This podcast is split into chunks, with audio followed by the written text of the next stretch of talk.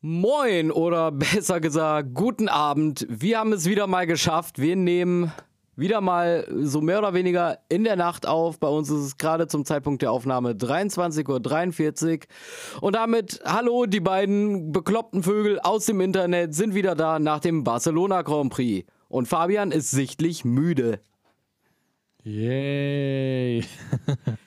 die Ankündigung musste jetzt einfach sein. Ich weise die Leute gerne auf deine Wehwehchen hin. Ja, sagen wir es mal so. Die Tage in Prag sind hart und lang. Also, äh, ich sagen wir es mal so. Die, äh, dieser Dreier-Satz, äh, beziehungsweise jetzt nur noch äh, Zweierpack, kam in den ungünstigsten Wochen rein. Ja, leider. Also von daher, es tut uns leid, wir gelobigen jetzt wirklich äh, Besserung, auch wenn bei Fabian die Finalwochen rum sind, dass das äh, einfach wieder äh, in einem normalen Rhythmus läuft und wir das mal wieder irgendwie gewuppt kriegen. Aber gerade ist mehr oder weniger so, ja. Wir leben nicht hiervon, von daher muss der Job halt vorgehen und deshalb schaffen wir es leider nicht immer pünktlich, ähm, ja, die Folgen rauszuhauen. Die Kanada-Folge, kann ich jetzt schon sagen, wird auch nochmal schwierig, weil das dann noch die letzte große Tour ist in diesen Finalwochen und da danach sollte es aber wieder im Rahmen unserer Sommerpause wieder regelmäßig und hoffentlich sehr pünktlich und entspannt hier ablaufen. Ja, aber trotzdem, es wird heute äh, relativ interessant und ich habe ein paar Sachen dabei, die dir wehtun werden. Aber äh, eine ja, Sache davon tut mir auch weh. Aber Dazu später mehr.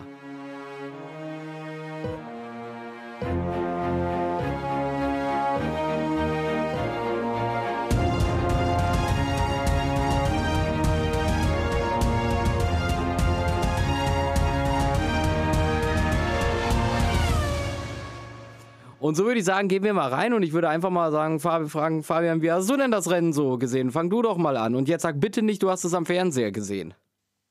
Also ich habe es auf der Couch gesehen. Ähm. Oh, oha, ja, damit hätte ich jetzt nicht gerechnet, um ehrlich zu sein.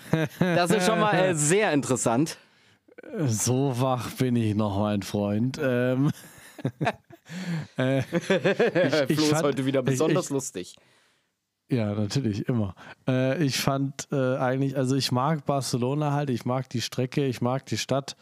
Barcelona ist ja auch so ein Meilensteinrennen eigentlich jedes Jahr. Bis vor ein paar Jahren war es ja auch noch die offizielle Teststrecke und man kennt es ja auch eigentlich so, dass wenn Teams ein erstes großes Upgrade der Saison bringen, dann passiert das gerne in Barcelona. Von daher ist Barcelona eigentlich immer spannend, weil sich dann nochmal eventuell Kräfteverhältnisse verändern, so wie es ja jetzt am Wochenende auch war.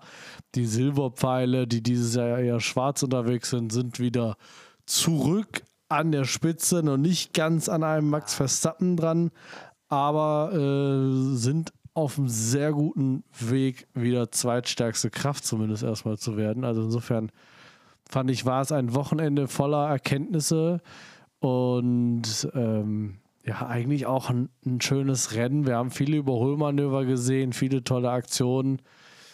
Ähm, durch den rauen Asphalt ja auch ein Zwei-Stop-Rennen, das bringt auch immer noch mal ein bisschen Würze rein. Ja, jetzt habe ich ihm einmal das Wort erteilt und dann lässt er mich auch schon gar nicht mehr zu Wort kommen. Und deshalb leite ich normalerweise die Folgen. Naja, es war ein Versuch wert und äh, nein, also äh, Fabian, das tut mir leid. Also ich glaube, das muss weiterhin ich machen, sonst redest du ja nur noch alleine. äh, ich würde einmal kurz, äh, einmal habe ich tatsächlich eine Frage. Warst du schon mal beruflich in Barcelona? Du, oder allgemein? Ich, ich weiß es gerade nicht. Interessiert mich gerade äh, Beruflich war ich noch nie in Barcelona. Ich war aber schon zweimal privat in Barcelona. Unter anderem ah. letztes Jahr tatsächlich während des Formel 1 Grand Prix hatte aber keine Tickets fürs Formel 1 Rennen, habe aber den ehemaligen noch damals Toro Rosso von, äh, lass mich nicht lügen, Pierre Gasly, glaube ich, gesehen. Der war nämlich tatsächlich in einem Supermarkt im Eingangsbereich ausgestellt und 3000 Leute haben Fotos davon gemacht, so auch ich. Und dann hast du das Auto einfach mitgenommen. Schön wär's. Ja, das sollte jetzt eigentlich keiner wissen. Das ah, ja da, da ist der Terror so also hingekommen. Ah, okay, gut. Mann, nee. Ja. Jetzt muss ich den zurückgeben. Ah, ja, jetzt, jetzt bist du aufgeflogen. Also Barcelona kannst du auf jeden Fall empfehlen, auch mal äh, vielleicht mal dann heimlich über die Mauer zu gucken, wenn man kein Ticket hat. Ja, äh, auf jeden Fall äh, kann ich dir zustimmen. Es ist eine sehr schöne Strecke und was ich ja so schön finde, ist, dass sie diese blöde Schikane am Ende endlich, endlich rausgenommen haben. Das möchte ich an dieser Stelle einfach nochmal betonen. Die hat mich über so viele Jahre so genervt. Jetzt geht's dahin wieder einfach einmal rum um die Kurve und Vollgas, voll auf den Pinsel. Ich finde das persönlich sehr schön. Das äh, muss ich zur Strecke anmerken. Ja, ansonsten, ja, du hast ja schon gut äh, was gesagt. Ja, ich denke mal, Mercedes wird heute ein großes Thema hier sein, weil da müssen wir tatsächlich drüber reden, weil das Update scheint zu funktionieren. Ich möchte aber diesbezüglich gerne noch sagen, ich würde gerne äh, Montreal noch abwarten, ehe ich jetzt hier den äh, Mercedes-Hype äh, komplett ausrufe und sage, yo, die sind wieder äh, back am Start. Äh, weil auch letztes Jahr hatten sie ja kurz, nachdem sie ein Update gebracht haben, ja, dass sie kurz den Anschluss hatten und sind dann wieder eingebrochen. Aber ich glaube auch nicht, dass sie denselben Fehler zweimal hintereinander machen. Also Mercedes definitiv auf einem äh, guten Weg, auf einem sehr guten Weg, haben auf jeden Fall die Ferraris äh, hinter sich gelassen und das ist der erste Effekt, den ich auch eigentlich anbringen wollte. Äh, was mir mal so aufgefallen ist, als ich so durch die Annalen der Formel 1 gestöbert habe und mir einfach mal die Konstrukteursweltmeisterschaften angeguckt habe, seit Bestehen der Formel 1. Und abgesehen von den 1950er Jahren, wo es, glaube ich, auch nur drei Saisons gab, hat Ferrari in jeder Dekade mindestens einmal den äh, Konstrukteurstitel geholt. Außer in den 2010er Jahren. Das war das erste Jahrzehnt, in dem Ferrari nicht einen Konstrukteurstitel geholt hat. Und so möchte ich eigentlich auch die Ferraris auch für dieses Rennen einfach äh, wieder zusammenfassen. Es war wieder, ja, keine Ahnung, es Mittelmaß. Ferrari ist aktuell nur noch Mittelmaß. Ja, wobei mich da immer noch eigentlich ganz gerne eine Analyse seitens Ferrari interessieren würde, weil wenn man sich die Long-Run-Zeiten angeschaut hat vom Freitag, dann sahen sie eigentlich wirklich gut aus. Auch stärker als äh, die beiden Mercedes. Und im Rennen waren sie dann im Long Run bei weitem nicht so stark wie in den Trainings. Also irgendwas haben sie entweder ähm, zum Rennen hin nochmal stark am Setup vom Auto verändert. Haben sie auch bei Leclerc. Oder ja, bei Leclerc war es ja sowieso, bei Leclerc war er eh Hopfen und Malz verloren nach dem Qualifying. Aber auch bei Sainz und also ich weiß nicht, vielleicht war es auch einfach die deutlich niedrigeren Temperaturen, die es am Rennsonntags gab im Vergleich zum Freitag, dass einfach die Asphalttemperatur nicht gepasst hat, dann was die Reifen nicht in das optimale Fenster für einen Ferrari kamen, etc. pp. Das sind ja alles so Sachen im modernen Motorsport. Aber ich fand das schon sehr interessant, vor allen Dingen halt in dem Vergleich Mercedes in den Longruns freitags relativ schwach noch im Vergleich zu Ferrari und so und dann halt im Rennen, also wirklich eine Top-Performance. Das war schon interessant. Ja, da hat sich ja mal gezeigt, du guckst ja sehr viel die Trainings, auch für deine Tipps und so. Ich, geb, ich selber gebe tatsächlich nie viel auf die Trainings. Weil ich nie weiß, was holen die gerade wirklich aus ihrem Auto raus und was können sie. Es kann natürlich auch sein, dass Mercedes einfach äh, sich langsam rangetastet hat und dann erst im Rennen gesagt hat, so und jetzt gucken, was geht. Kann ja auch sein. Deshalb bin ich immer bei diesen Tests immer ein bisschen vorsichtig, äh, um Rückschlüsse auf die weitere Performance des Wochenendes zu machen. Und das hat sich auch hier wieder bestätigt. Äh, Ferrari in den Test, an den Testtagen gut. Ja, vom Rest möchte ich eigentlich nicht viel reden. Wie gesagt, Leclerc, äh, ich glaube, den können wir einfach streichen aus dieser Folge. Also da fallen mir hier schon Sachen tatsächlich runter. Ähm, streicht das einfach. Wie gesagt, sie mussten das Auto nochmal komplett verändern, Park Fermé gebrochen, aus der Boxengasse starten, danach nicht wirklich nach vorne gekommen, Ende vom Lied. Wäre das Rennen ein paar Runden länger gewesen, hätte Verstappen Leclerc noch überrundet. Ja. Carlos Sainz am Start besser weggekommen als Verstappen, konnte aber trotzdem nicht überholen. Auch bezeichnend, also ja, das leidige Thema Ferrari und ich habe mir extra für diese Folge schon hier Ibuprofen hingelegt. Weil ich schon wusste, es kommt wieder dieses elendige Thema und ich muss es irgendwie äh, ja, ertragen. Und ich mag nicht mehr. Ich mag nicht mehr. Es tut mir am Herzen weh. Ich meine, dass das Science an Verstappen am Start nicht vorbeizieht, war ja auch irgendwo klar, aber man muss einfach sagen, Verstappen äh, mit dem aktuellen Red Bull ist einfach in einer ganz anderen Liga. Dieses Jahr, hat jedes Rennen dieses Jahr bisher gewonnen. Und äh, ich glaube nicht wirklich, dass wir da dieses Jahr auch noch großen anderen Sieger sehen werden, weil der einzige, der einem äh, Konkurrenzauto in Anführungsstrichen, also Konkurrenz zu Verstappen, äh, sitzt, ist sein Teamkollege Sergio Perez und der hat es ja an diesem Wochenende auch wieder eigentlich mehr oder weniger weggeworfen. Insofern ähm, glaube ich, ist das. Was ist mit Perez los? Also wir hatten es ja schon in der letzten Folge angesprochen, aber äh, aktuell gehen, flattern dem echt so die Nerven oder was ist da los? Ich weiß nicht, was es ist, aber es ist auf jeden Fall so, dass ich sagen muss, ähm, wenn, wenn er das noch weiter so hinzieht bis zur Sommerpause mit dieser in Anführungsstrichen Performance, dann können wir uns, glaube ich, sehr, sehr, sehr, sehr sicher sein, dass wir ihn in der nächsten Saison nicht mehr in einem Red Bull sehen werden. Ja, also da ist aktuell davon auszugehen, zumal das ja auch schon offen kommuniziert wurde. Also der Druck auf Perez ist halt auch verdammt hoch, das, das muss man ihm zugute halten. Aber gerade wenn der Druck hoch ist und wie schon in der letzten Folge gesagt, er ist kein Neuling oder so, dann musst du Leistung bringen. Und das war halt dieses Wochenende mal wieder nichts. Also da ist aktuell ganz gewaltig der Wurm drin und Perez muss wirklich aufpassen, äh, dass es ihn am Ende nicht seinen Sitz kostet. Weil ich glaube, Daniel Ricciardo würde da jetzt nicht Nein sagen, wenn es heißt, jo, du springst rein. Oder ein Mick Schumacher. Also, das sind ja beide Szenarien, die schon äh, irgendwo rumkursieren. Wobei ich dann sagen würde, im Falle eines Falles sehe ich dann schon eher Daniel Ricciardo im Red Bull als ein Mick Schumacher. Aber die Formel 1 ist verrückt. Da kann immer viel passieren. Außer, dass Ferrari ein Rennen gewinnt. Ja, also. Wir jetzt mal schauen, ob, ob Perez in, in Kanada eine bessere Performance raushaut.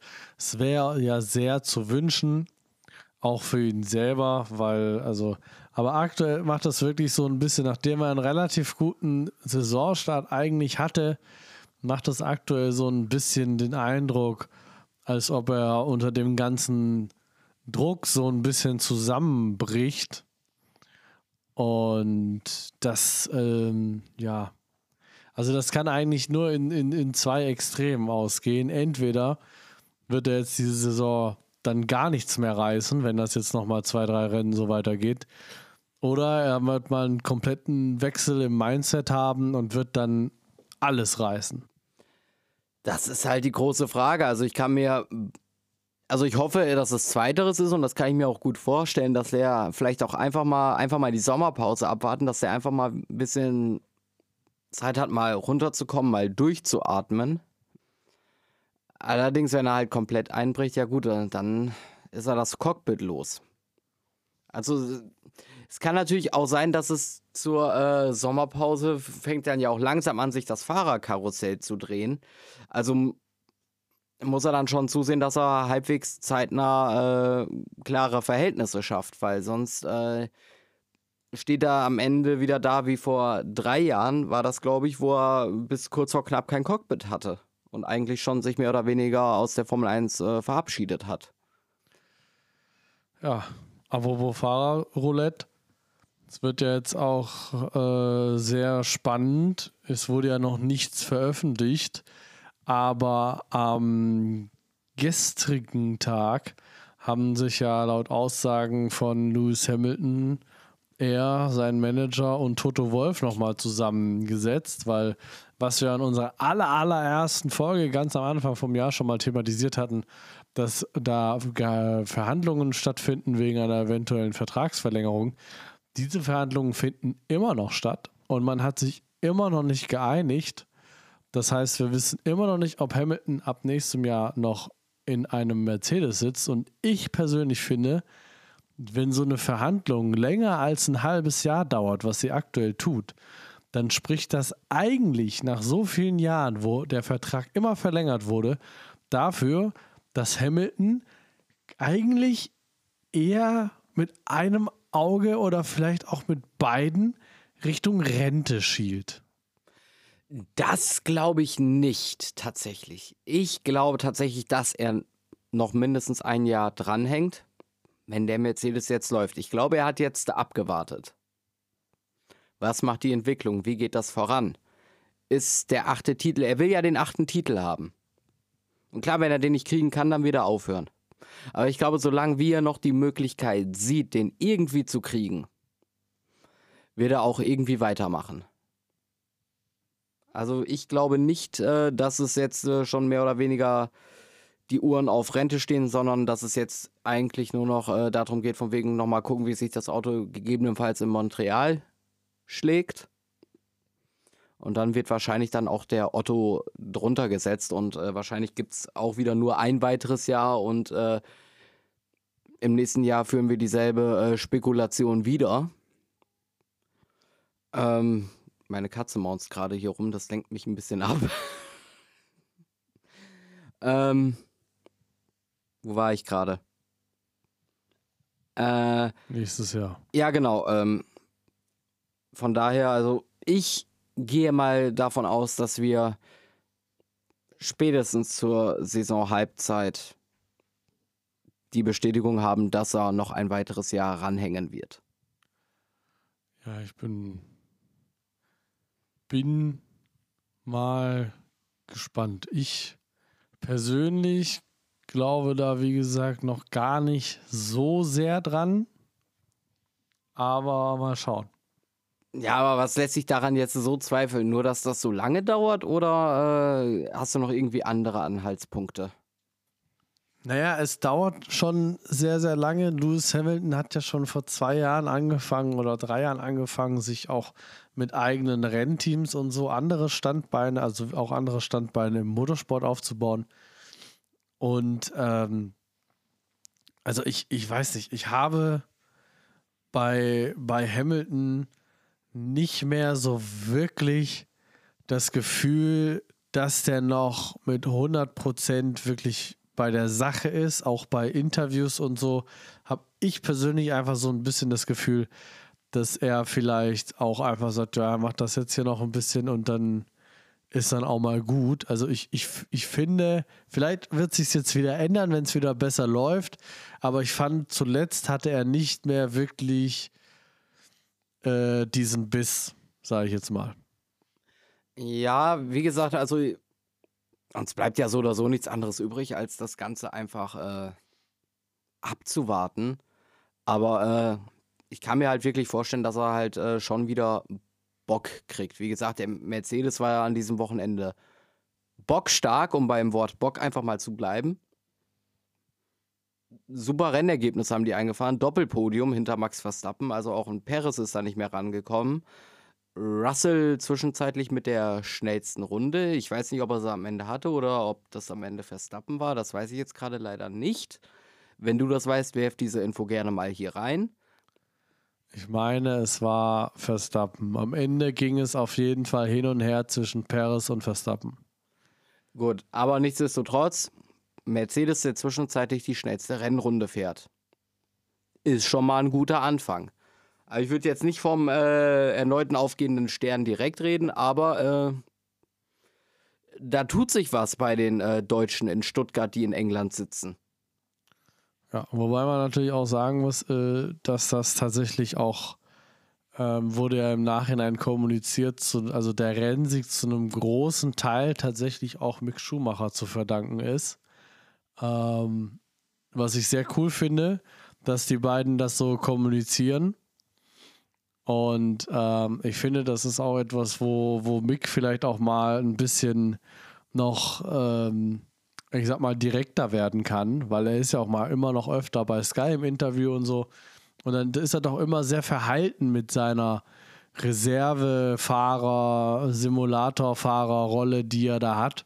Macht ja aber, glaube ich, auch morgen am Mittwoch, äh, beziehungsweise inzwischen heute ja auch äh, Reifentests tatsächlich in Barcelona und so. Und das sind halt schon eigentlich sehr, sehr wichtige Arbeiten. Also, weil die Tatsache, dass er ja dann noch am Freitag irgendwie im Simulator eine Nachtschicht eingelegt hat, hat ja sowohl laut Hamilton als auch laut Russell zu dem äh, zu der guten Performance am Samstag und zu dem Sieg am Sonntag geführt, weil man dadurch tatsächlich das neue Downforce-Verhältnis also von dem Sieg, Auto da muss ich dich mal hat. kurz unterbrechen. Also zum Sieg hat es jetzt nicht gereicht, aber zum Doppelpodium. Ja, Doppelpodium. Für Mercedes war es, glaube ich, wie ein Sieg vom Gefühl her. Ja, okay, Ähm, gut, das kann aber ja, Doppelpodium. Es sei mir verziehen nach dem langen Tag, den ich habe, wenn manche Wörter falsch sind. Äh, Du, du, aber, ich ich suche ähm, auch nach Wörtern hier. Also ich glaube, das lässt sich in dieser Folge einfach nicht vermeiden. Äh, in, in, an dieser Stelle möchte ich einfach mal kurz anmerken, äh, da wir ja gerne in letzter Zeit viel nachts aufnehmen und äh, müde sind, wir suchen immer noch Sponsoren. Also wenn irgendjemand äh, irgendein Koffeingetränkhersteller äh, uns sponsoren möchte, ne, könnten wir gebrauchen. Nehme ich sofort. Also es ist mir auch egal wer. Also äh, Red Bull, Monster, Rockstar, Milita Kaffee.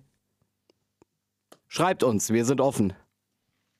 Ja gut, Kaffee, da bist ja nur du dabei, aber äh, ja.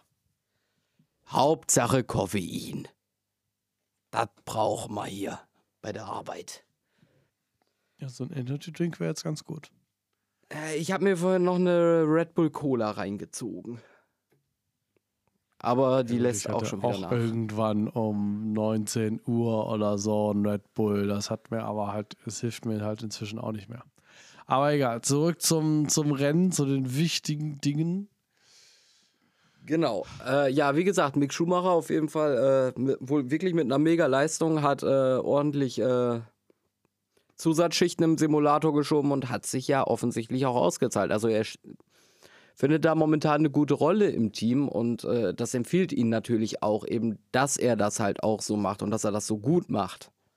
Und wie du schon sagst, da kann er ruhig auch ein bisschen mehr Präsenz einfach zeigen. Aber irgendwie macht ihn das halt auch sympathisch, dass er so ein bisschen so verhalten ist und halt nicht so der.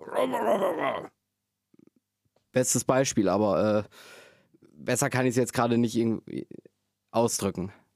Aber ich glaube, es, ihr wisst alle, was gemeint ist. Aber wenn es um Teams gibt, die Sprünge gemacht haben, können wir an der Stelle vielleicht auch mal über McLaren reden, weil denen ja so langsam auch mal ein Licht am Ende des Tunnels zu sehen ist. Wenn sie keinen Platten haben.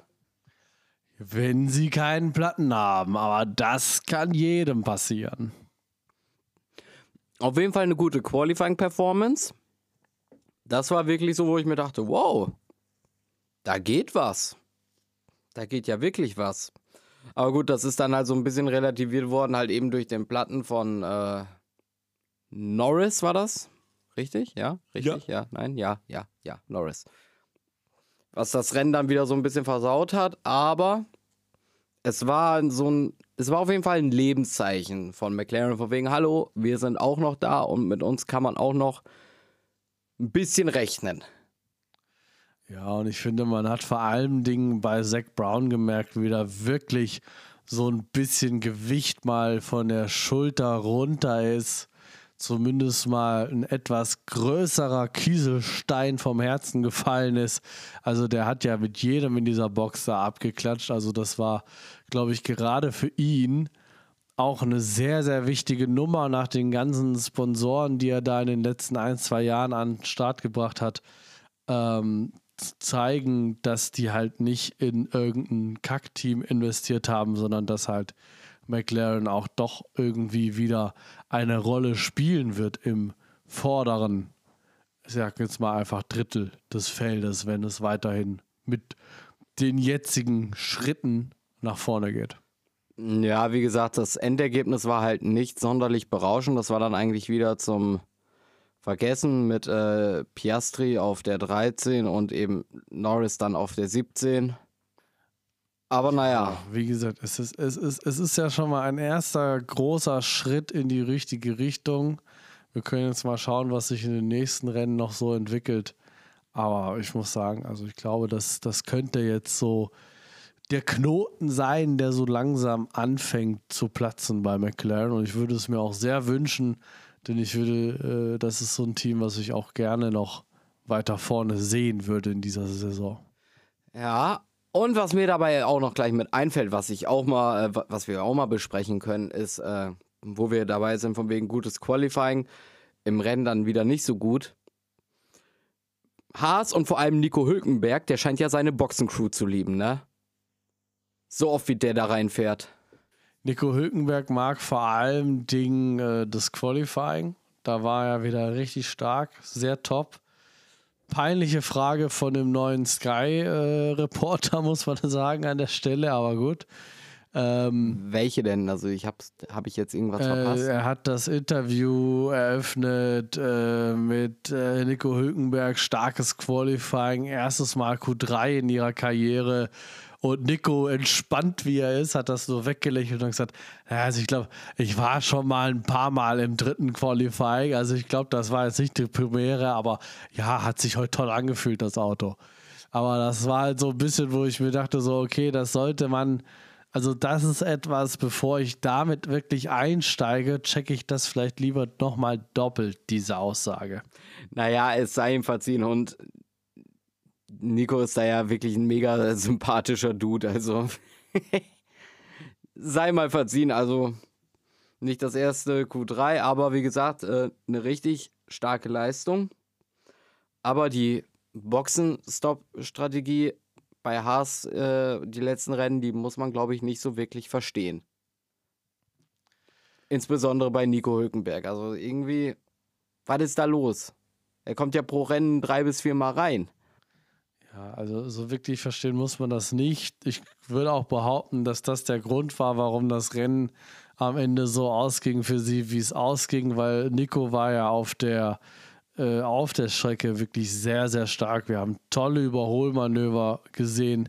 Äh, ich weiß gar nicht mehr, wer, wen er alles bei diesem Doppelüberholmanöver geschnappt hatte. Es war auf jeden Fall, meine ich, ein Alpha und ein, ich weiß nicht mehr, ob es ein Williams war oder ein Alpha Tauri. Ich meine, es war ein Alpha und ein Alpha quasi. Also einmal der Romeo und einmal der Tauri. Ähm, das war ja da in die Kurvenkombination 1, 2 wirklich ein ganz starker Move von ihm. Das auf alle Fälle. Also äh, er kam diese Saison wirklich richtig stark zurück. Also der macht äh, einen super Job. Aber wie gesagt, äh, es fehlt bei Haas noch einiges. Aber, also, aber es ist ein Aufwärtstrend auch bei Haas zu erkennen im Vergleich zu den letzten Jahren. Und sie haben ja nun eine erfahrene Fahrerpaarung. Das muss man ja auch sagen. Also soll jetzt kein Bashing gegenüber Schumacher und Marzespin äh, Pin werden. Entschuldigung, das war jetzt doch ein bisschen Bashing.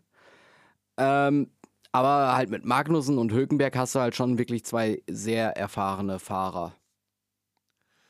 Ja, wo, wobei ich jetzt mal an der Stelle tatsächlich auch sagen muss, dass ich mir so langsam aber sicher anfange, die Frage zu stellen, wie lange Gene Haas dieses Prestige-Produkt Formel 1-Team noch behalten wird. Weil es gab mal, ich glaube, die dritte Saison oder so, wo sie ja wirklich eigentlich relativ gut waren, wo man ja wirklich gedacht hat, okay, jetzt ist der Knoten im Hause Haas geplatzt. Jetzt haben sie verstanden, wie es geht, wo sie ja regelmäßig in den Top Ten am Ende standen, zumindest.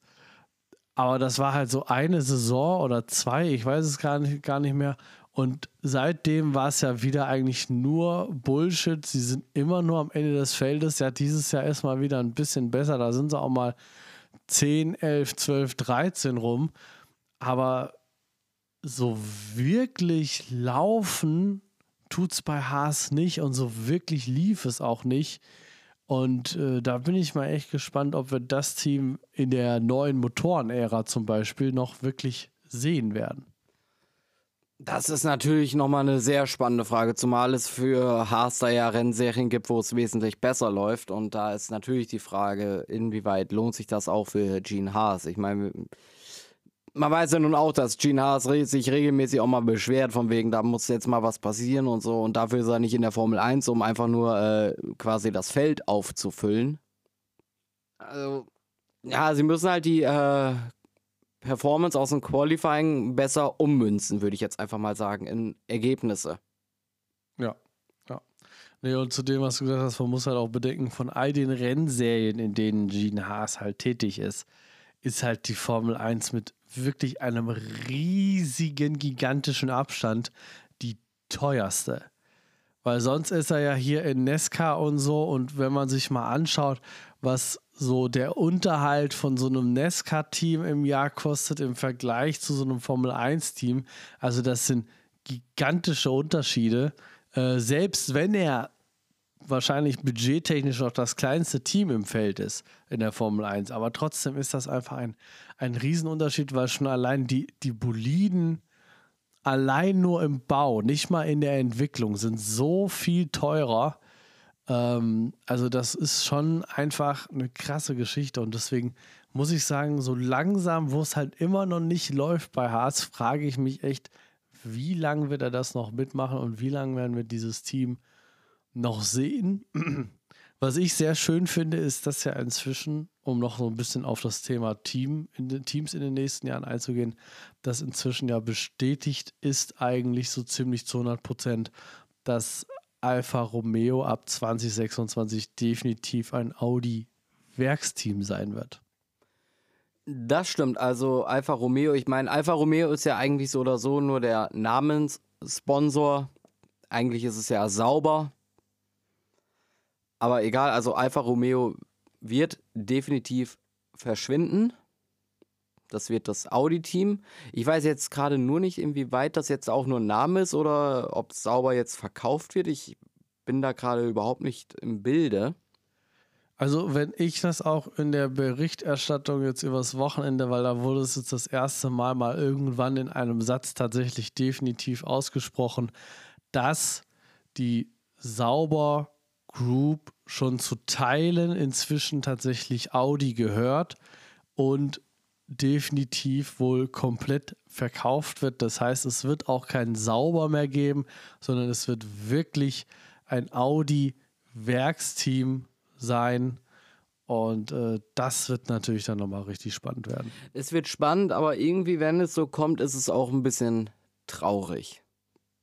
Sauber gehört halt auch irgendwie mit zur Formel 1. Mein Sauber hat uns viele verdammt großartige Fahrer geschenkt. Philippe Massa, Kimi Räikkönen, um jetzt einfach mal nur zwei zu nennen, die da angefangen haben. Nee, aber insofern, äh, das sind so Gedanken, die ich mir so abseits dieses Wochenendes noch so gemacht oder abseits des Rennens an diesem Wochenende noch so gemacht habe.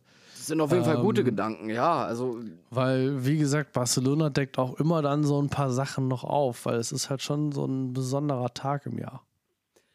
Das auf alle Fälle. Ähm, bei Haas wäre dann halt interessant, von wegen, wird das Team komplett eingestampft oder wird es verkauft? Also ich nehme mal an, es wird verkauft werden. Ich sag mal so, Andretti will immer noch ein Formel-1-Team haben, ne? Ja, aber irgendwie will keiner Andretti haben. Also ist ein großer Name in der Formel 1. Aber irgendwie äh, sagen ja viele andere Teams, sie möchten es nicht. Die anderen Teams wollen es nicht, weil sie sich dann natürlich die Gewinne, die an die Teams ausgeschüttet werden von der Formel 1, nicht mehr durch 10, sondern durch 11 teilen wollen. Und dann ist natürlich klar, dass man keine Lust hat auf ein elftes Team. Ja, das stimmt. Allerdings wäre halt, wäre es halt schon schön, mal wieder mehr Teams im Feld zu haben als nur die 10. Ich meine, ich erinnere mich an Zeiten, da hatten wir auch mal zwölf Teams. Ja, definitiv. Es wäre generell schön, auch mal wieder mehr Fahrer zu haben. Ähm, weil eigentlich jede andere Rennserie, die mir einfällt, hat halt deutlich, deutlich mehr Fahrer. Oder was heißt deutlich mehr, aber so vier bis sechs Fahrer sind es eigentlich immer mehr in jeder anderen Rennserie, die mir spontan einfällt. Also die Formel 1 ist da eigentlich schon vom Fahrerfeld her zwar gut aufgestellt, aber auch relativ klein aufgestellt. Ja, das stimmt. Also bleibt auf jeden Fall spannend und interessant. Mal gucken, wie lange Gene Haas das noch mitmacht. Dafür, damit er sich das weiterhin irgendwie für ihn überhaupt mal irgendwann anfängt zu rentieren, muss halt einfach mal, es müssen Ergebnisse umgemünzt werden. Und Haas kann es ja eigentlich. Sie haben es ja schon mal bewiesen, dass sie das können. Aber in den letzten Jahren konnten sie nie wieder an diese eine Saison anknüpfen. Apropos anknüpfen an Leistungen. Mr. Constanz hat dieses Rennen leider, leider ausgerechnet in Spanien nicht zugeschlagen. Und das fand ich sehr, sehr, sehr, sehr, sehr, sehr, sehr, sehr, sehr, sehr schade. Ja, ebenso. Also es wäre eigentlich die absolute Love Story gewesen, wenn er da irgendwie einen zweiten Platz geholt hätte. Ähm, weil erster Platz ist natürlich mit Max Verstappen aktuell eigentlich absolut utopisch. Der, der hat eine Dauerkarte da im Moment. Also wenn dem das Auto nicht kaputt geht, dann äh, sehe ich in, bisher in dieser Saison keinen anderen Sieger. Aber ähm, das war natürlich sehr, sehr schade, dass das beim Heim Grand Prix nicht geklappt hat. Auch für Sainz muss man an der Stelle sagen, ja, alle haben von Fernando Alonso geredet am Wochenende, aber äh, Sainz ist ja auch ein Spanier für ihn, also auch ein Heim Grand Prix. Aber bei Alonso war es natürlich doppelt so schade, weil, wie du schon sagst, Mr. Konstanz auch nicht auf dem Podium gewesen. Im Endeffekt natürlich zurückzuführen auf den Samstag, wo er sich den Unterboden zerschossen hat. Da hat wahrscheinlich einfach äh, die Reparatur, wenn eine, also ich gehe davon aus, dass eine Reparatur stattgefunden hat ähm, und kein Austausch, weil ein Austausch hätte ja eine Strafe mit sich geführt. Eine Reparatur ist ja im Normalfall, meine ich, in Ordnung. Und ähm, von daher war es im Nachhinein betrachtet eigentlich logisch, dass er das nicht schaffen wird. Wir haben ihn trotzdem beide auf dem Treppchen getippt, weil wir beide, glaube ich, nicht daran gedacht haben, dass er nicht so einfach mal eben da am Sonntag mit einem neuen Unterboden stehen wird. Ja, das habe ich tatsächlich nicht bedacht. Ich hatte eigentlich eher damit gerechnet, von wegen, der wird wieder nach vorne kommen, aber nichtsdestotrotz, er hat viele Überholmanöver gehabt und es hat jedes Mal, wenn er eingeblendet wurde, ja, wie schon so oft in dieser Saison, es hat einfach megamäßig Spaß gemacht, ihm beim Fahren zuzugucken, weil der fährt so super, also fahrertechnisch konstant. Es war das Auto, es war nicht Alonsos Leistung, woran es gescheitert ist. Also das habe ich jetzt so definitiv nicht gesehen. Also die fahrerische Leistung war super. Das war wunderbar und er war wieder so geil drauf, so entspannt. Er hat wieder während dem Rennen irgendwie angefangen, da Lance zu coachen und lauter so ein Bums. Hat am Ende sogar freiwillig gesagt, ja, ich bleibe hinter Lance hier, ich mache mach hier so ein bisschen breit, da kommt da keiner vorbei. Das passt, Jungs. Er soll entspannt machen, ich passe mich an ihn an, seine Pace ist meine Pace.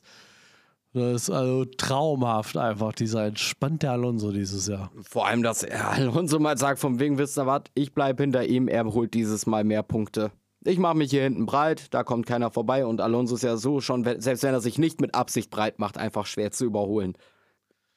Alonso ist einfach, muss man mal an der Stelle sagen, neben dem mexikanischen Verteidigungsminister Perez der am schwersten zu überholendste Formel-1-Fahrer im aktuellen Feld, muss man einfach sagen. Also die beiden, wenn du die beiden vor dir hast, dann kannst du eigentlich sagen, wenn nur noch 15 Runden auf der Uhr sind, Leute, ich bleibe hier einfach. Ich finde das hier schön auf dem Platz, weil ich schaffe das jetzt eh nicht mehr. Jedenfalls nicht, um ohne gegebenenfalls nochmal ein Risiko einzugehen. Aber da gab es ja auch nochmal eine etwas äh, holprige Szene, sage ich jetzt einfach mal, nämlich das äh, Überholmanöver von äh, Alonso, wo Ocon so blöde rausgezogen ist. Ja, das war ja wirklich eine Sache, das hat man auf der Kamera gesehen, auch auf der Onboard gesehen und dachte sich, Alter, was war das denn jetzt für eine Aktion schon wieder? Also das war ja wirklich brandgefährlich, muss man sagen. Da kann man echt froh sein, dass Alonso da so eine schnelle Reaktionszeit hatte, weil das hätte auch ganz anders ausgehen können. Ja, das wäre beinahe in einem Unfall gegipfelt. Also Hut ab für äh, Alonsos äh, Reaktion. Das war super gegen seinen Ex-Team-Kollegen. Ansonsten hätte das Rums gemacht und dann hätten wir keinen Alonso mehr im Endgrid gehabt. Was auch sehr schade gewesen wäre. Das wäre sehr, sehr schade gewesen. Aber dennoch muss man ja sagen, Aston Martin trotz dieser ganzen äh, Tiefschläge, sag ich mal, eigentlich immer noch ein okayes Wochenende. Also war jetzt noch keine Vollkatastrophe. Beide Autos ja in den Punkten, wenn ich es gerade richtig im Kopf habe. Und für Aston Martin war es, glaube ich, was die Motivation angeht, eine absolute 11 von 10, weil es waren so viele Fans in Grün an der Strecke. Sie wurden morgens auf dem Weg zur Strecke hin begrüßt von Fanscharen. Laut äh, Nico Rosberg war es das erste Mal seit Jahren, dass man wieder auf dem Weg zu einem spanischen Grand Prix im Stau stand morgens. Also was Fernando Alonso dieses Jahr mit den Fans macht, ist einfach abartig, sowohl für den Sport als auch für Aston Martin. Ich glaube, deren ihre Fangemeinde ist in den letzten paar Monaten, die hat sich, glaube ich, verdoppelt. Ja, aber äh, zu Recht, das hat sich das Team wirklich erarbeitet und äh, es ist ein mega sympathisches Team. Also so oft wie auch Lawrence Stroll äh, kritisiert wird, muss ich wirklich sagen, er hat es dort geschafft, ein sehr homogenes, funktionierendes Team aufzubauen, was jetzt einfach nur wirklich die Formel 1 sowas von bereichert. Das macht einfach wirklich Spaß, diesem Team beim Arbeiten beim Fahren, beim Gewinnen und beim Verlieren zuzugucken. Okay, beim Verlieren vielleicht nicht, aber das Gesamtding, es macht einfach Spaß und ich kann jeden verstehen, der sagt, jo, cooles Team, setze ich mir eine Kappe auf. Ja, definitiv. Ich muss gestehen, ich habe auch schon damit geliebäugelt, mir ein Aston Martin Shirt oder so dieses Jahr zu kaufen, weil ich einfach sagen muss, es ist für mich persönlich einfach irgendwie das Team der Saison, weil es ist irgendwie, es ist so eine geile Story. Sie kommen aus diesem Winter zurück, sie sind von Anfang an top dabei. Ein Fernando Alonso, dann der, der so entspannt ist und so toll fährt. Und also es ist eigentlich, also Max Verstappen und seine Konstanz und sein Erfolg dieses Jahr und, und seine Performance in allen Ehren. Abartig, was der Mann dieses Jahr leistete am Red Bull. Aber die Aston Martin Story ist einfach nochmal besser, weil sie hat einfach nochmal so eine ganze Portion mehr Herz. Sie kam halt auch mehr oder weniger aus dem Nichts. Und das macht es ja so besonders. Da, damit hat ja keiner gerechnet am Anfang und das, das ist das, was es so besonders macht und weshalb es so schön ist und halt auch Spaß macht. Weil es aus dem Nichts kam, weil keiner damit gerechnet hat dass die in diesem Jahr so performen. Das ist einfach schön. Schön. Richtig, richtig schön. Und wisst das ihr ist eigentlich. So schön. Ja, und wisst ihr, was noch schön ist, was für dich aber nicht schön ist? Wir müssen ja irgendwann mal in dieser Folge an den Punkt kommen. An diesen einen Punkt wo es jetzt nach sieben Rennen endlich mal zu einer Führung kam. Nämlich unser Tippspiel. Es ist passiert, der Saisonfluch ist gebrochen. Wir haben einen Tippspiel-Führenden. Und Fabian ist offensichtlich gerade sehr klein mit Hut. Nein, ich weiß einfach nur, dass du dich jetzt total selber beweihräuchern wirst. Deshalb wollte ich dich das jetzt machen lassen. Mental darauf ein.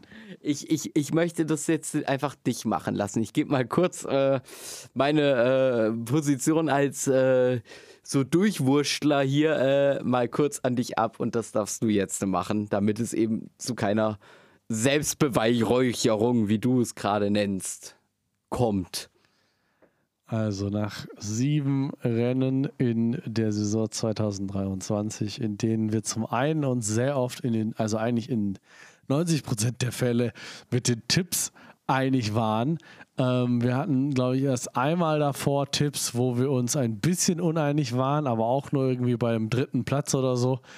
Dieses Mal waren wir uns tatsächlich nur mit Max Verstappen auf der 1 einig. Du hast Hamilton vor Alonso getippt. Ich habe tatsächlich, weil ich auch nicht an den Unterbodenschaden mehr gedacht habe bei meinem Tipp, habe ich tatsächlich Alonso vor Sainz äh, getippt, weil ich eben, wie wir ja schon vorher gesagt haben, ich nehme für meine Tipps tatsächlich alle Sessions rein.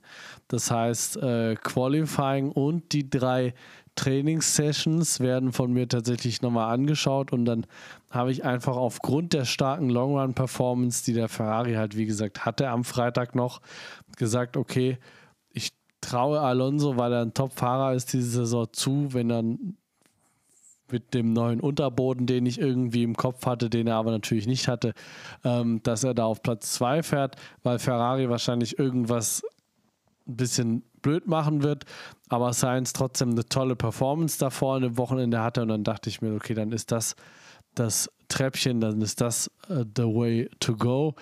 Und am Ende hat einfach, ähm, muss ich tatsächlich sagen, mich dann doch diese Mercedes-Dominanz im Rennen sehr, sehr überrascht. Ich weiß inzwischen ja auch, dass ich das Mick Schumacher zu verdanken habe und seiner Nachtschicht am Freitag. Grüße und Dank gehen von meiner Seite daraus an Mick. Hast du gut gemacht. Dankeschön. Und insofern, ähm, ja, hat mich die Mercedes-Dominanz dann tatsächlich doch überrascht und daher dann halt auch mit Hamilton auf Platz 2 die Fünf-Punkte-Führung für Flo nach diesem Rennen. Entschuldigung. Ich dachte, dass mich das machen, damit das keine Selbstbeweihräucherung oh, Jetzt lass mich doch einfach mal freuen, Mensch. Ich gewinne so selten ah. was. Nein, ja, natürlich, ja klar. Sagt der zweifache Champion. Ja, Mensch. Ähm, Letztes nee, Jahr warst du selber schuld. Du hast den sicheren Titel weggeworfen weiß, in Mexiko. Letztes Jahr war ich selber schuld, ich weiß. Äh, das ärgert einen ja dann noch mehr, wenn man es selber wegwirft. Ähm, nee, aber insofern, wir haben endlich einen, einen Führenden und insofern auch endlich zumindest so ein kleines bisschen Spannung in unserer Tippmeisterschaft und können somit zumindest jetzt mal sagen, dass wenn ab sofort alles wieder irgendwie gleich verlaufen sollte, aus irgendwelchen Gründen, es zumindest schon mal die Möglichkeit gäbe, einen Gewinner am Ende der Saison festzustellen. Ähm, ja, also ich bin sehr gespannt, wie sich das dann jetzt noch in Kanada entwickeln wird, wie wir da tippen werden, weil da das Rennen wird. Es wird auf jeden Fall spannend und ich werde hoffentlich meine Führung äh, weiter ausbauen. Aber wie gesagt, also zu ja, zur Tippmeisterschaft kann man sagen, wir haben jetzt eine Führung. Ich habe tatsächlich gerade nicht den aktuellen Punktestand zur Hand, muss ich ehrlich gesagt sagen, ähm, weil ich die letzten zwei Rennen tatsächlich auch noch nicht eingetragen habe in die Tabelle. Ich würde aber mal so grob schätzen, dass du wahrscheinlich irgendwas 60 zu 55 oder 55 zu 50 aktuell stehst, ähm, womit wir tatsächlich schon jetzt die Hälfte der Punkte haben, die wir in der gesamten letzten Saison erspielt haben. Also insofern läuft es bei uns eigentlich diese Saison sehr, sehr gut, was äh, die Tipps im Generellen angeht. Wir duellieren uns diese Saison auch echt gut auf Augenhöhe. Also das muss man ja nun auch sagen. Ich hatte halt letzte Saison äh, tatsächlich mehr Glück als Verstand, indem ich halt einfach drei richtige äh, mehrmals dann tatsächlich hatte und dann aufgeholt habe und du es halt dann einfach in Mexiko weggeworfen hast. Also das muss ich halt schon zugeben. Also der letzte Titel von mir war mehr mit Glück als mit Verstand gewonnen. Aber äh, das interessiert einen am Ende dann ja auch nicht mehr. Nee, aber insofern, äh, ich finde das gut, dass wir endlich mal irgendwie hier einen Unterschied haben dass da endlich mal ein bisschen Würze reinkommt und wir hier nicht komplett bis zum Schluss irgendwie auf einer, auf einem äh, Nenner sind, sage ich jetzt mal. Und äh, muss an der Stelle auch tatsächlich sagen, dass auch wenn ich Barcelona ein schönes Rennen fand, ich tatsächlich gar nicht mehr weiß, was ich aktuell noch groß zu diesem Rennen eigentlich so zu erzählen hätte, weil es war einfach ein grundsolides Rennen, es war schön, es war eine tolle Stimmung. Ähm, Alonso leider nicht in der, mit einem guten Auto, aber ansonsten alles top. Mercedes, die große Überraschung für mich, für dich ja offensichtlich weniger, wie man am Tippspiel erkennen kann. Und ich freue mich jetzt einfach auf äh, Kanada, was wie gesagt wieder später kommen wird, da ich äh, wieder nochmal bei einem weiteren Finalspiel bin und nicht die Möglichkeit habe, auch nur ansatzweise pünktlich überhaupt das Rennen zu sehen. Das heißt, das wird auch nochmal so eine Sache werden, wo der, die nächste Folge wahrscheinlich wieder mit zwei, drei Tage Versatz erst kommen wird. Ja, also mir bleibt eigentlich auch nicht viel weiteres äh, dazu zu sagen. Also ich fand es tatsächlich für Barcelona äh, gerade halt äh, die zweite Rennhälfte war mehr so, ja, nichts wirklich äh, extrem Spannendes oder so. War ein grundsolides Rennen. Geht spannender, geht aber auch noch unspektakulärer. Also ein bisschen mehr hatte ich mir vielleicht schon erhofft, aber äh, es sind alle Autos ins Ziel gekommen. Das ist auch nochmal erwähnenswert. Es gab nicht einen Ausfall oder sonst irgendwas. Es sind alle ins Ziel. Von daher, ja, ich freue mich auf Kanada. Ist ja so oder so eine meiner absoluten Lieblingsstrecken. Und ja, äh, was aber äh, nicht, äh, was man auch schon mal ankündigen kann, ich glaube dann von Kanada aus dann das übernächste Rennen. Das ist dann ja schon Großbritannien. Und da wird es bei uns nochmal eine kleine Änderung geben. Ich weise jetzt einfach nur schon mal darauf hin, weil da bin, bin ich im Urlaub. Das heißt, äh, mich wird äh, höchstwahrscheinlich der Sepp, ich, äh, ich, hoffe immer noch, dass es Vettel ist, äh, dann hier vertreten und ihr werdet dann tatsächlich mal äh, ein, eine Folge ohne mich auskommen müssen. Außer es passiert wieder ein Riesenversatz und äh, ich kann es doch irgendwie aufnehmen und äh, dann gucken. Also ich werde es auf jeden Fall irgendwie verfolgen. Ich werde auch tippen. Ich versuche noch aufgrund dessen, dass ich es wahrscheinlich überhaupt nicht sehen kann, sondern mich nur auf Statistiken berufen kann, versuchen äh, bei Fabian äh, eine Sonderregelung, was halbe Punkte angeht, äh, mal rauszuschlagen, weil ich das dann sonst doch ein bisschen äh, unfair irgendwo finde. Aber ich, das müssen wir jetzt hier nicht direkt im Podcast ausdiskutieren. Aber äh, ja, es können da halt ein paar Änderungen äh, passieren. Da wollte ich hier an dieser Stelle schon mal einfach mal ankündigen. Dass das dann nicht so unverhofft äh, dann auf euch einprasselt.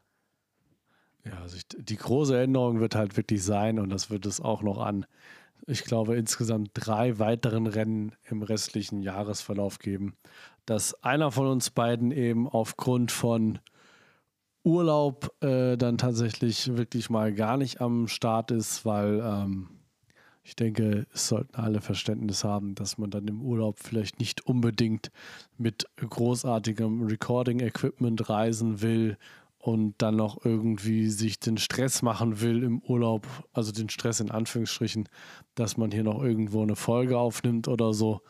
Ähm, es ist ja auch das Ding, wie, willst, wie, wie du es gucken willst. Das ist ja das Ding. Es ist ja, äh, selbst wenn du im Urlaub bist, früher hast du halt RTL angemacht, das hat es in jedem Hotel.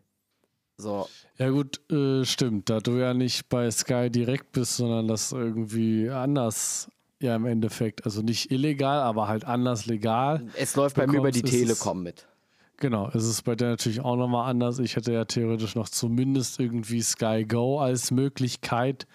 Aber dann muss man natürlich auch genau zu dem Zeitpunkt irgendwie Zeit haben. Und da die Rennen ja meistens mittags sind und man mittags im Urlaub ja meistens irgendetwas unternimmt. Erst recht, wenn man Familie hat, so wie ich, das ist dann halt. Äh, ich, ich krieg dann ganz großen Ärger, glaube ich, wenn ich im Urlaub äh, mich dann da hinsetze und sage, nee, ich muss jetzt Formel 1 gucken. Also. Eben. Nee, insofern äh, wird, es, wird es da eben dann Vertretungen geben. Wie gesagt, das wird der gute Sepp machen. Da werde ich auch nochmal mit ihm drüber reden, dass er da auch wirklich dann hoffentlich Zeit hat. Vettel? Und dann wird es mal bei den Formel Bros eine quasi einen Auswechselspieler geben, wenn man so will, einen Reservefahrer. Und dann wird hier mal eine andere Stimme noch zu hören sein, die aber, und das haben wir uns äh, wirklich auch so durchdacht, die genauso Formel 1 verrückt ist wie wir, damit ihr da in dem Punkt zumindest keine Abstriche machen müsst. ja, da, also da wollen wir ja die Qualität auch definitiv aufrechthalten. Also da halten wir das wie äh, Red Bull. Also das muss schon alles passen dann. Ja, das heißt, wir werden dann unseren persönlichen kleinen äh, Mick Schumacher hier ins Cockpit setzen und dann wird das genauso gut laufen. Da gehe ich doch mal von aus, dass äh, Sepp mich da würdig vertreten wird. Ja, und damit sind wir eigentlich schon mehr oder weniger am Ende. Es ist zu Barcelona alles gesagt. Ich bin Tipp-Spielführender. Äh, das sei auch nochmal an dieser Stelle beiläufig erwähnt. Ja, und ich würde sagen, wir freuen uns jetzt auf Kanada. Und dann sind, war es das eigentlich schon wieder für heute? Oder möchtest du noch irgendwie was sagen? Nochmal die Omi grüßen. Ich habe alles gesagt, was ich zu dieser späten Stunde sagen kann und freue mich jetzt einfach auf Kanada in eineinhalb Wochen. Gut, dann würde ich sagen, beenden wir das Ganze für heute. Danke fürs Zuhören. Bis Kanada, habt eine gute Zeit und haut rein. Tschüss.